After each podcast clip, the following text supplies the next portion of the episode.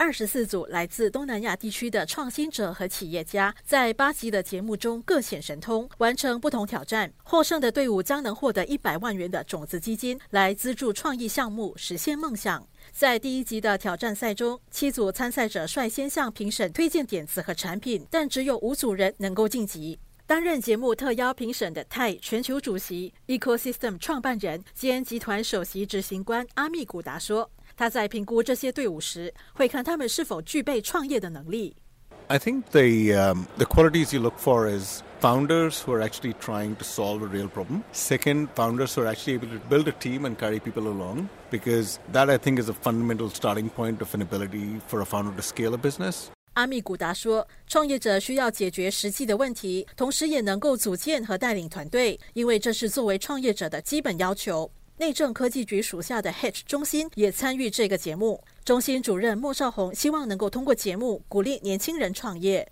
The show actually demystifies the process because the viewers get to see something like a peek behind the curtain of building a business from ideation and pitching to funding and even to scale. So this transparency demystifies this entrepreneurial journey and perhaps make it less daunting for those who are thinking to do so.